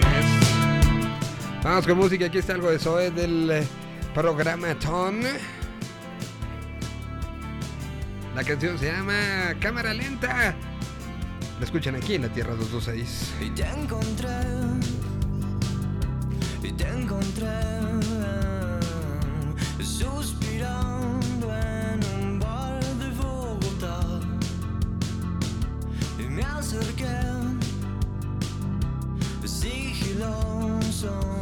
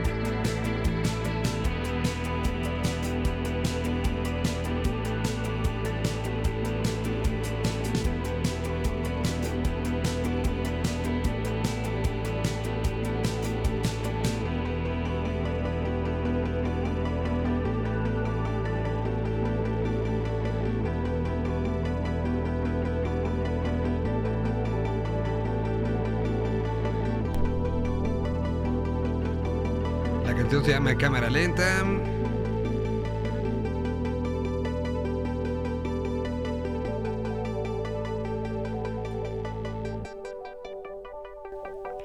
Y saludo con muchísimo gusto al señor Dexter. ¿Cómo estás, Dex? Hola, hola, ¿cómo estás, Oli? ¿Todo bien, tú? Todo bien.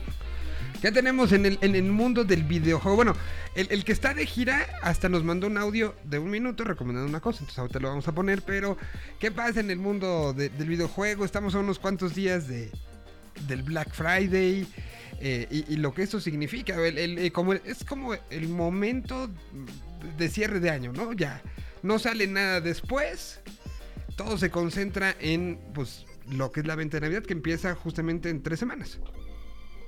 Así es, y eh, aquí empieza ya en- mañana, ¿no? Mañana ya empieza el buen El fin. buen fin, sí, mañana.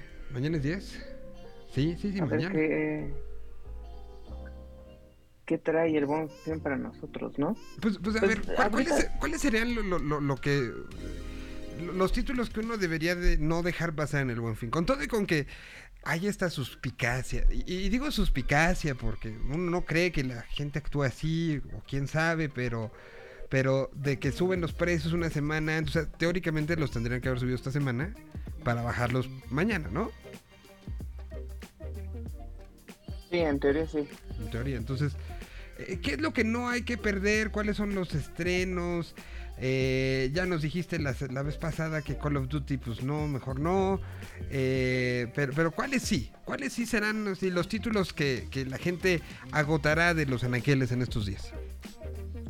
Pues, eh, vaya, todos estos títulos que vayan a salir ahorita no van a tener promociones del buen fin, Ujú. obviamente. Eh, pero ahorita creo que entre los, los títulos que no se pueden perder está eh, Mario Party, Mario Party Superstars, Está bien padre. que está, está bien padre. Todavía no lo compro, pero ya tuve oportunidad de jugarlo y está muy entretenido. Sí me recordó muchísimo a Mario Party de Nintendo 64, que era el, el bueno. Es que trae, trae, eh, es como una recopilación este. Entonces, eh, te- incluso ahí te dice, este es del, este juego, este minijuego es del, o este tablero es del Mario Party de tal. Entonces vienen del Wii U, vienen del Wii normal, vienen del 64, evidentemente remasterizados, pero hay incluso momentos donde sí aparecen las, las animaciones originales. Entonces tiene como mucha onda y que lo puedes jugar como con alguien que no conoce ese background a con alguien que... Está bueno. que- este, entonces está, mu- está muy bueno. Son más de 100 minijuegos eh, que, que te recordarán justo si alguien ha seguido la saga a lo largo de las diferentes consolas. eh, pues te, te da como, ay, no me acordaba de esto, ay, este lo jugaba yo así. Está, está muy bueno. Y además es de esos juegos que lo puedes jugar con alguien que no sea necesariamente clavado en los videojuegos. que ese es otro punto que tiene a favor. Exacto. Eh, Realmente no necesitas ser alguien que lleva años jugando, es más fácil agarrarle la onda. Entonces en el Switch, por ejemplo, creo que creo que ese es un juego que, que deben tener. Eh, creo que también otro que deben tener, todavía no sale, eh, me parece, si mi memoria no me falla, sale el 19 de noviembre. Las reversiones de las versiones remasterizadas de Pokémon Pearl y Pokémon Diamond Ok. esos son otro par de juegos que, si son fanáticos de Pokémon, eh, Pearl y Diamond son unas versiones bien padres. No son Black and White, que a mi parecer son, es el mejor Pokémon que hemos tenido. Pero pues, Di- Diamond and Pearl también está, está padre y lo reversionaron para el Switch. Es el tercer juego que tenemos de Pokémon para Switch. Está padre, entonces el 19 sale ese. Eh, ¿Qué otro juego está para Switch ahorita? Eh, ya tal vez un poco más clavado, Shin Megami Tensei, pero ya sí es un- una onda RPG ya más este, pues clavada. Eh, también en estos, en estos meses, bueno, lo que queda de este año, eh, para Xbox, por ejemplo, está Halo, que sale en diciembre. Está Forza, que es el juego que vamos a recomendar hoy. Ok. Y creo que son como los lanzamientos fuertes. Para Play, para Play estoy bien norteado con las fechas, la verdad. No sé exactamente cuándo salen los juegos. Sé que el más cercano que tienen es este eh, Horizon Zero Dawn, pero no sé si va a salir este año, la verdad. Ahí sí, perdónenme. Mira, en la lista que yo Eh. alcanzo a ver acá, tienen como el siguiente lanzamiento fuerte de Play el Jurassic World Evolution 2. Para el 9 de noviembre. Que es esta. Este. Pues este juego eh, de con, din- con dinosaurios y que trae como. Pues, pues a los amantes de los dinosaurios los vuelve loco, ¿no? Sí, pues sí, eh, creo que, bueno, ahorita ya recordé que, por ejemplo, Metroid, si no han jugado Metroid Dread, está Ajá. buenísimo, buenísimo, buenísimo, se los recomiendo mucho. Tiene esta onda 2D de los primeros Metroid, de Super. Metroid y todo esto. Eh, es una secuela directa de Metroid Fusion que salió para Game Boy Advance, si mi memoria no me falla. Entonces, ese también está bueno, es algo que a lo que le pueden entrar en el Switch. Está también Far Cry, el nuevo Far Cry, Far Cry 6, ese está para eh, Play y para eh, Xbox. Entonces también está ese. Eh, ¿Qué otra cosa ha salido recientemente? Bueno, salió, ya no es tan reciente, pero también está el Mass Effect, la antología que trae los tres Mass Effect, que son a mi gusto y a gusto de muchos los buenos. Eh, son versiones remasterizadas, estos son juegos que salieron, me parece que en la generación del 360 Play 3, según yo, y, y los remasterizaron. Entonces, ¡Qué memoria, está, eh! Mass Effect. ¿Eh? Que qué memoria. Sí, ahí se va toda mi memoria en este tipo de datos. No me pregunten cosas en la escuela.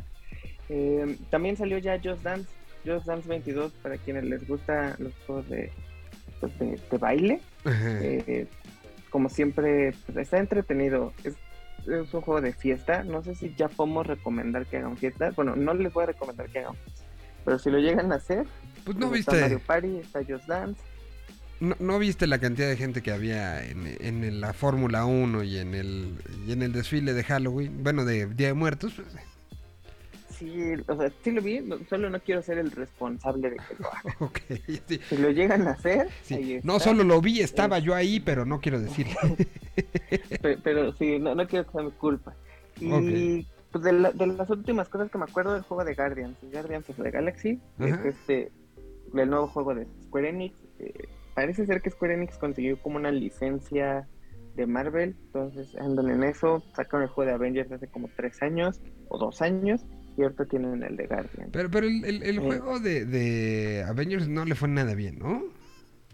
Pues no, no de inicio. eh, creo que le entraron a un a un nicho que no conocían y que se dieron cuenta que no es tan fácil, que son los eh, en inglés que le llaman el game as a service, eh, que se, se podría traducir como juegos como un servicio.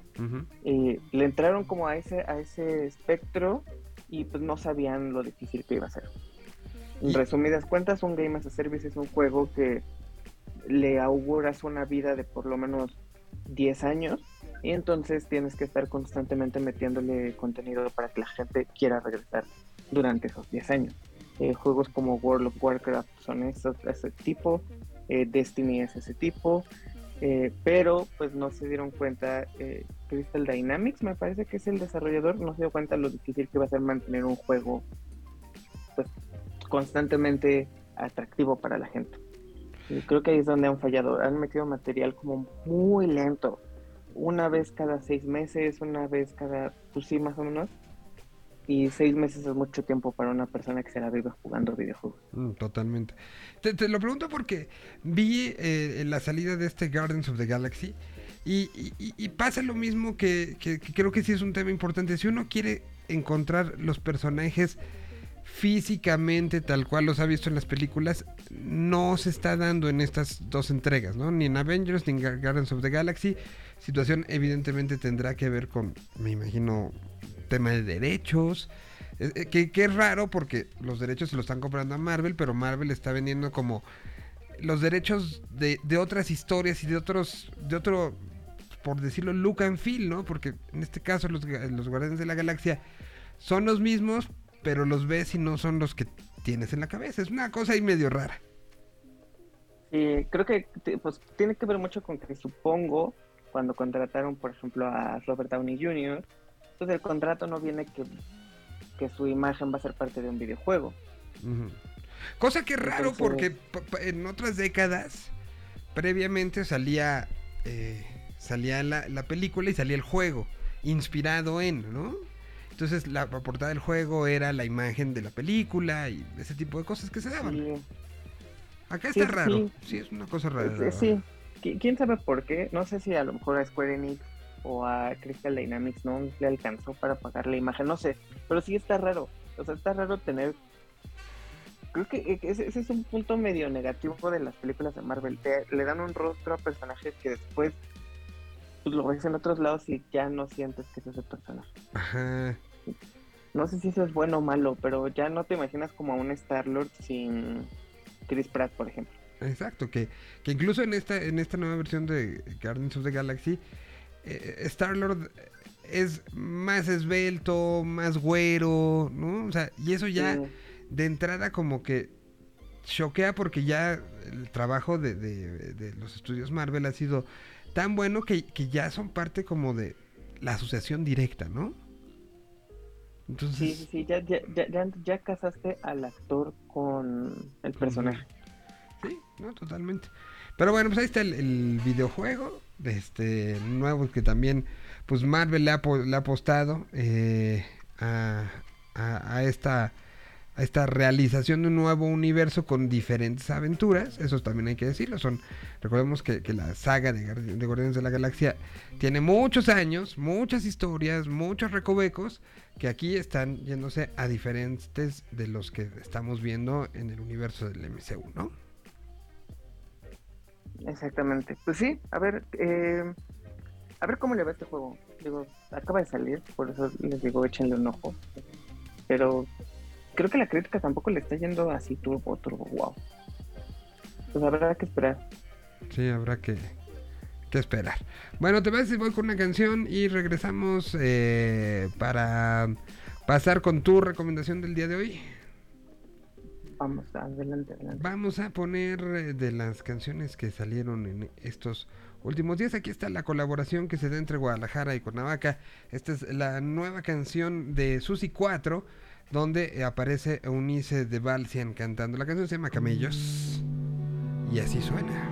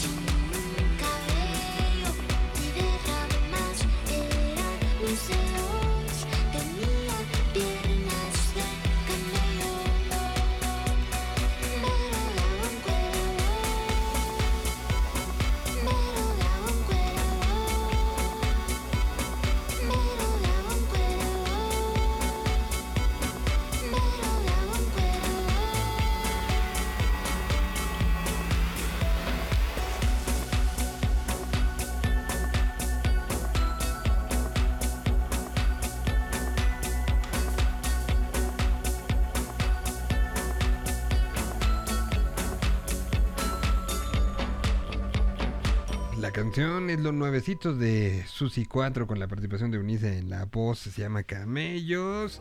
Y ahora sí, ¿cuál es la recomendación de esta semana, Dex? Ahora sí, vamos con la recomendación. La recomendación es un juego que salió hoy.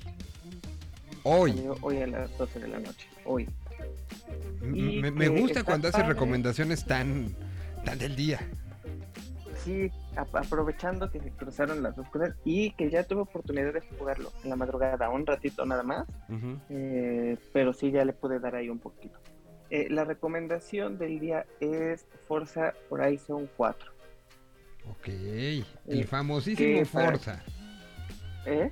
El famosísimo Forza. Una. Pues es una, un, un título que ya es. Ya es leyenda, ¿no? Sí, sí, sí, y ya que ya lleva sus añitos este, pues, en, en, en los videojuegos. Eh, esta es la doceava entrega eh, de, la, de la saga completa y es la quinta de la saga Horizon. Eh, para quienes no lo sepan, Forza es este intento de Microsoft de darle competencia a Gran Turismo de PlayStation. Eh, después de ver que el éxito que tuvieron los premios de Gran Turismo, Microsoft quiso como entrarle a la misma onda y sacaron Forza, eh, Forza Motorsport, que es como el, el juego original. eh, y a partir de ahí, eh, el Forza empezó a avanzar, empezó a ir bien, y lo que decidieron fue hacer una versión, como un espino, que se llama Forza Horizon.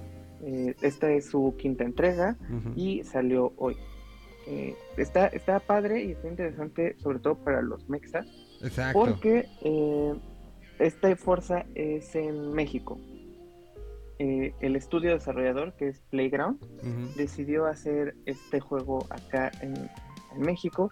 Y pues como un contexto rápido, básicamente Forza se trata, Forza Horizon se trata de, existe un festival llamado el Festival Horizon, que año con año va a distintas ciudades. Y el festival es un festival de música y coches, donde la verdad te enteras muy poco de la parte de música. Eh, es solo el pretexto como, pues, para presentarte una infinidad de coches y, y para que puedas echar carrera. Entonces, básicamente esa es como la historia, ¿no? Ahonda más en ella porque no hay mucho que ahondar, simplemente como el pretexto para por qué el, el festival anda de un lado a otro.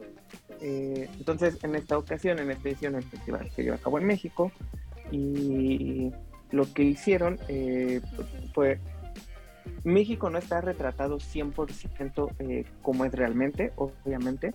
Agarraron algunas partes del país y las, las sí las presentan, por ejemplo, eh, Guanajuato. Guanajuato, las calles de Guanajuato y edificios de Guanajuato sí están dentro del juego. Ok. No toda la ciudad, pero sí hay algunas partes de Guanajuato. También hay algunas partes de, de la parte eh, de la península, eh, lo que es este Mérida, lo que es este mm, Seguro tú y to- toda esta parte, sí hay algunas recreaciones, eh, pero todo lo demás, pues al final no, no pueden retratarlo tanto porque eh, la idea del juego también es que el, el espacio en el que se lleva a cabo el festival es un espacio donde encuentras muchos biomas, donde encuentras muchos climas, donde encuentras eh, una variedad de, de, de aspectos que hacen que el juego sea diferente eh, cuando estás en el este como en el oeste. Entonces, sí retratan algunas partes de, la, de, de México, no todo. eh, hay muchas partes que son ficción, pero eh, pues está interesante ver Pe- cómo pero ficción muy, muy basada en, en como la realidad, ¿no? Lo que leía yo era el tema de, de México, si algo tiene, es eh, orografías muy, muy diferenciadas, ¿no? O sea, puedes, tener montaña, montaña, montaña y eh, planicies de cal como lo es la península de Yucatán. Eh, y que esto fue parte de lo que, llamó la atención para hacer el desarrollo de este juego, sobre todo porque podías brincar de nieve a lluvias torrenciales, a- a situaciones totalmente de calor de 40 grados centígrados, y eso fue lo que un poco decidieron como, como tomar, como cómo es una casa, por ejemplo, me imagino que es como basada en lugares como Guerrero, ¿no? Esta, esta parte de Sí. la selva guerrerense, eh, húmeda, eh, con chos con casitas así muy, muy de, de ciertas características que no se parecen nada a las, a las casas que hay en, en Yucatán, ¿no?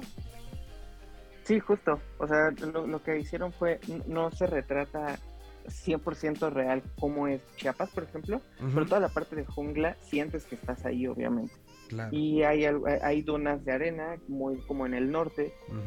No, o sea, vaya, el mapa dentro del juego no va a ser el mapa de México, es un mapa muchísimo más reducido, que tiene más una forma eh, circular, por así decirlo, pero en toda esta, en esta área ficticia, sí buscaron retratar tanto los ambientes de, de- del país como el clima del país y como mencionabas la orografía del país. Entonces, pues, está padre porque al final eh, es, muy entretenido y al final sí se siente bien como ver como tu país retratado en un juego, eso Ujú. está padre. Eh, y entonces esa parte está, esa parte está interesante. Ahora, algo que a mí siempre me ha gustado de Horizon, que la verdad por eso no le entro ni a Motorsport ni a Gran Turismo, es que aunque puedes irte por el camino de la simulación, se siente un poquito más arcade. O sea, Forza Horizon sí lo puedes jugar con tu control, y literal, un botón para acelerar, un botón para frenar y nada más. Te puedes ir por ese camino tan simple como te puedes ir por el camino de poner un volante, poner una palanca de velocidades, hacer que, que la palanca, que el, que el coche sea manual o que sea automático, poner tus pedales, que tenga un freno, un acelerador, un clutch. Entonces, esta parte me gusta mucho de a mí de Horizon, que tiene como los dos caminos y que eh, no, no se siente tan serio como lo es Gran Turismo, como lo es Motorsport. O sea, o sea, que no es un simulador de realidad, sino es algo para Ajá. divertir. O sea, que creo que ese es uno de los, de los eh, objetivos al final de, de títulos como este, o, o incluso que, que hizo tan famosa Grand Theft Auto, ¿no? Que no, que, que lo que importaba era la persecución y lo que hacías alrededor, no tanto la, la, la similitud y el realismo de cómo cambiaba una palanca de velocidades de un Ferrari. Sí, exactamente. Entonces, si son, si les gusta la simulación de coche, sigue siendo un buen juego para eso, pero la verdad creo que van a disfrutar más un Gran Turismo. Si les gusta más justo toda esta parte de eh, tener un mundo abierto donde puedes andar por todos lados y eh, de vez en cuando meterte alguna carrera y quedar en primer lugar, creo que Horizon es, es el juego ideal para esto. Eh, y pues así como, como la orografía, como todo esto, retoma algunos otros aspectos de México. Por ejemplo, hay eh, varios murales dentro del juego que hicieron artistas de México. Ok. Eh, me parece que son como seis artistas y hay algunos murales en todo, el- en todo este mundo abierto. Y una parte que también está interesante, la música. No todos son artistas mexicanos, eh, pero sí tiene mucha influencia latina. O sea, por ejemplo, de México, eh, de los que me acuerdo está, por ejemplo, el IMSS. Qué raro. el- Ajá, bueno, sí, ya No, nadie no, no, sorprende. Ah, O sea, me, me- me da, me da, este, eh, me da mucho gusto que Camilo siga haciéndose presente, ¿no? Lo ha sido ya en FIFA, lo ha sido ya justo en Grand Theft Auto, eh, que, que lo siga haciendo en muchos títulos es, es como de esas cosas bonitas, ¿no? Sí, o sea, al final tiene su mérito y digo, a alguien podrá gustarle o no gustarle lo que hace, pero tiene el mérito y sí es uno de los exponentes a nivel mundial de, de México en el aspecto musical. Eh, entonces está, por ejemplo, está Camilo, está Bomba Estéreo también, hay un par de bandas colombianas, hay, sí hay música, eh, sobre todo latinoamericana, que también creo que está, está bueno que los videojuegos sean una plataforma también para esa parte. Entonces, eh, pues está padre. Si pudieron jugar Forza Horizon 4, eh, el mapa de Forza Horizon 5 es 50% más grande que el de, del 4. Entonces, pueden esperar un mapa muy grande, con mucha interacción, muchos ambientes. Tiene eh, esta onda del clima. El clima va cambiando conforme pues, el juego, el algoritmo del juego pues, lo va requiriendo. Ajá. Entonces, de repente puedes pasar de una tormenta eh, de arena, donde no ves nada, a lluvias torrenciales en la selva. Eh, hay nieve, hay volcanes activos, hay una infinidad de cosas. Que el juego es muy entretenido. Yo apenas llevo unas 3, 4 horas jugando. Eh, pues sí lo estoy disfrutando, me está gustando. Eh, entonces, creo que es una buena opción para, para jugar en estos días. Está muy entretenido. Mira, ya encontré una de las estaciones de, del Horizon trae, que se llama Pulse. Trae El playlist incluye a Centaurus, a Clubs, trae a Diamante Eléctrico de Bogotá, trae eh, eh, por acá vi a, trae a Sotomayor. Eh, sí, sí haciendo como gala de, cosas como muy actuales además, ¿no? Lo, lo que está sucediendo hoy en estar el Shirota mezclado con los Foo Fighters, ¿no? O sea, este sí, sí, sí va metiendo como. Como el hoy en, en muchos este en muchos y también al mismo tiempo trae un cuarteto latinoamericano hecho por eh, Miguel Pacheco, Víctor Flores, Alberto eh, Cruzeiro. eh, luego puedes encontrar, o sea, sí, sí le vas dando un, un tenor pues, interesante al asunto, ¿no? Sí, hay, y tanto hay como música mexa latinoamericana y hay otras bandas, tú como decías, Fighters, están los Killers, está Sophie Tucker, está. Royal Blood, Bring Me the Horizon, entonces Está Ceci Bastida. eh, está. Y, que además, por ejemplo, están los Beastie Boys con Intergalactic. En el mismo. eh, en el mismo playlist donde está Soy Yo de Bomba Estéreo. Y está Un Sueño de Ceci Bastida. Y después aparece, no sé, este, Oso Matley con Juana la Cubana. Y Ron DMC con It's Like That. El, remix que hace Jason Nebius. Entonces, pues la- la- a- a- al final me gusta que los estén mezclando, que no sea el canal latino, sino que es el contexto, ¿no? De donde estás. sí, sí, sí, o sea, sí, está, está bueno que...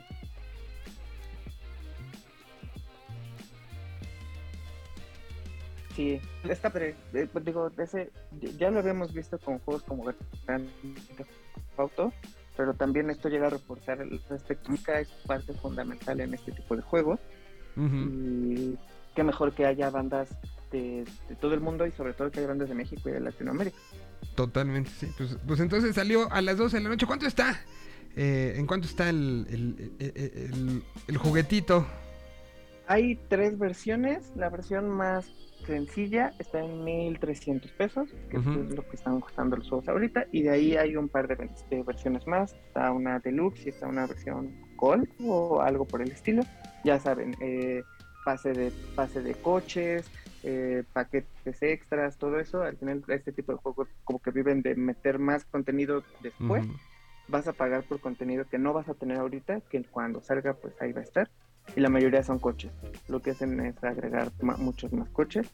Eh, la versión más cara está en 2500, la más barata en 1300 y la intermedia no recuerdo, pero pues ahí hay que Por hacer ahí. las cuentas. Debe estar como en unos 1800, 1900 pesos. Y eh, si tienen Game Pass, está gratis en Game Pass la versión estándar. Bueno, no gratis más bien. Como está parte de su suscripción, de exacto. juegos. Entonces, pues, también ahí lo pueden jugar. ¿Y está disponible desde hoy en Game Pass? Sí, día Ujú. 1 salió en Game Pass, entonces lo pueden jugar en Xbox, Series. X, Series S y en PC. Igual, si tienen PC, eh, pueden jugarlo ahí, ya sea que lo compren o también en Game Pass para PC, pues ahí lo bajan. Y ya. Ah, Está bien. pesadito, entonces tengan paciencia.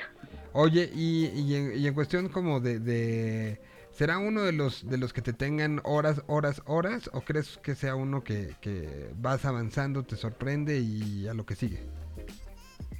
A mí personalmente creo que va a ser un más del segundo. O sea, sí me emociona ahorita y sí lo estoy jugando y sí me está entreteniendo. Pero como no soy tan clavado de los coches, o sea, pues lo voy a jugar esta semana y tal vez el fin de semana empiece, o sea, regrese a alguna otra cosa que he estado jugando. Ok. Es un juego que voy a que voy a regresar constantemente, eso sí, pero no me la voy a ver aquí dos meses sin tocar otra cosa que total. Y desde que, de que lo, de que empiezas a que, a que ya tienes un conocimiento como para animarte a voy a explorar, siendo, siendo un este, mapa abierto, es, es fácil decir la curva de aprendizaje, me- por lo que veo. Sí, sí, sí. Y eh, como les decía, la ventaja es que te puedes ir como en el más básico, que literal es gatillo para acelerar, gatillo para frenar. Y con todo y que, o sea, en el mismo control puedes ir eh, elevando la dificultad.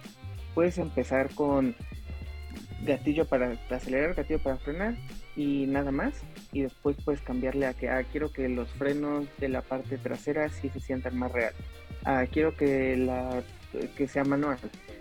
De hecho, llega hasta un nivel de realismo, entre comillas, en el que los choques ya no solo eh, afectan visualmente, porque puedes ir desde "Oh, quiero chocar con lo que sea y que no me pase nada, hasta los choques afectan ya a la carrocería, al motor. Entonces, eh, creo que es lo padre de este, es vas desde lo más básico, desde lo más arcade, hasta sí lo más cercano a un simulador. Mm, Bueno, pues un gran trabajo eh, eh, que, se, que se realizó por parte de los desarrolladores. ¿Quién es el, el estudio encargado? Eh, Los desarrolladores se llaman Playground Games Ok. y, los publishers pues es, es Microsoft con, Es su- directamente, ¿no? Pues con sus estudios. son exclusivísimos. Este, Sí, este- para PC y para Xbox. Muy bien. Pues ahí está la recomendación del día de hoy. Pues, ¿qué, qué- qué tal va a estar tu buen fin eh, con respecto a la información? Yo creo que leve, ¿no? O sea, vamos a ver pasar muchos, muchas este, ofertas y cosas así, pero, pero yo creo que lo, lo tendremos controlado, Sí. ¿no? Creo que, creo que recomendación para los que quieren comprar videojuegos en esta temporada, la mayoría de buenas ofertas están en digital.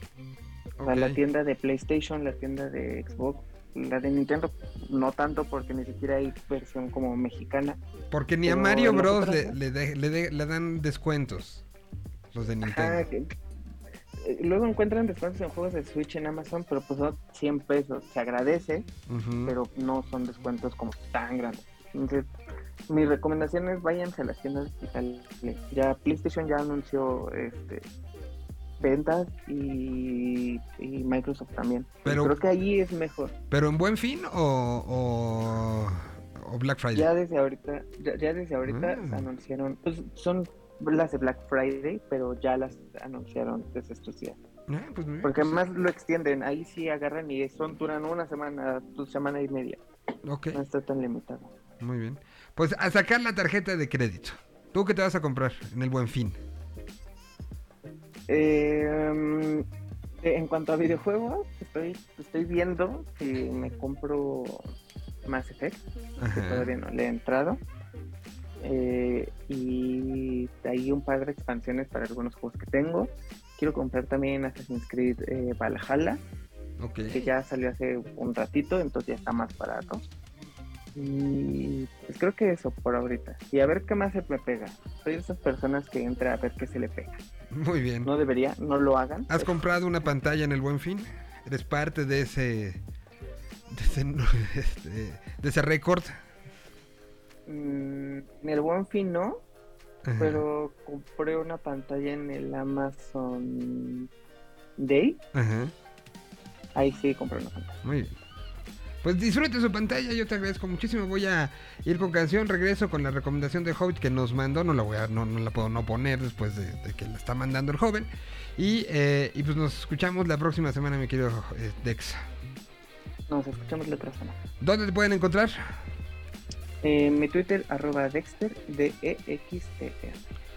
Y, y por ahí hizo un, un, este alguien sin, sin con, mucha iniciativa, pero no sé qué tanto tiempo, hizo un comparativo entre las zonas de México reales con lo que usaron los desarrolladores de, Forza Horizon 5 para para entonces pone una fotito y pone to- como parte del, del juego. Si, si están muy clavados pueden ver qué partes de la República están realmente representadas un trabajo artesanal el que hizo este, este personaje que ya lleva 40 mil views. O sea, ahí va, ahí va. Vamos entonces con esto. Una de las canciones que aparecen en el eh, juego. No así esta versión, porque esta versión fue para la National Public Radio.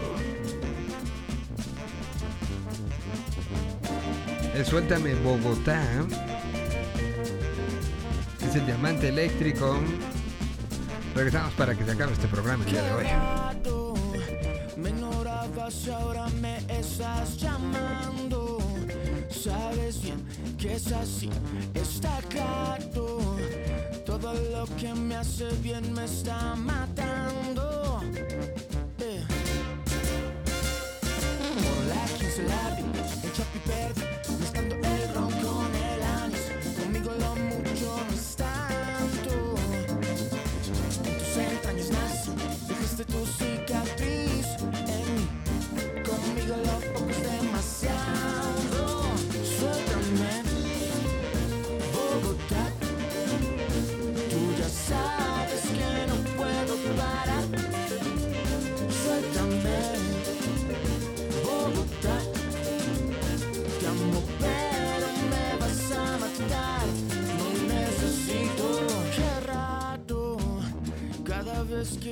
se me escurre el diablo y yo lo dejo salir, pero te extraño en las eternas noches solo en mi cuarto.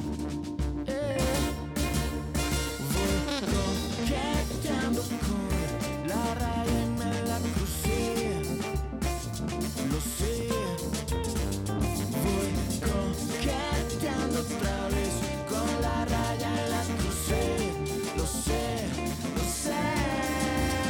Suéltame, Bogotá.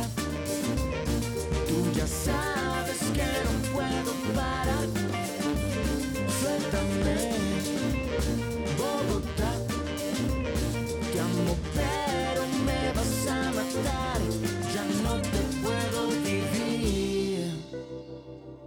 No me dejas respirar. Sé que me tengo que ir. Pero me llamas, pero me amas. Ya no te puedo vivir. No me dejas respirar. Sé que me tengo que ir. Pero me llamas, pero me amas.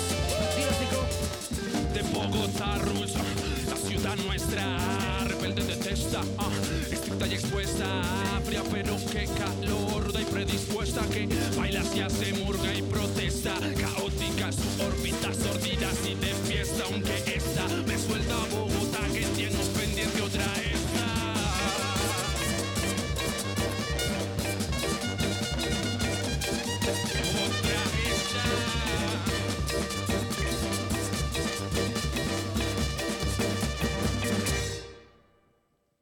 Suéltame, Bogotá. Bogotá. Tú ya sabes que no puedo parar. Suéltame, Bogotá. Suéltame.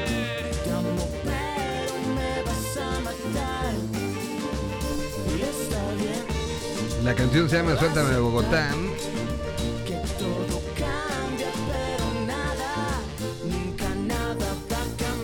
El diamante eléctrico. Gracias, Nico, los Petit Felas. Ahí estuvo también ah, presentando a Nico de los Petit Felas.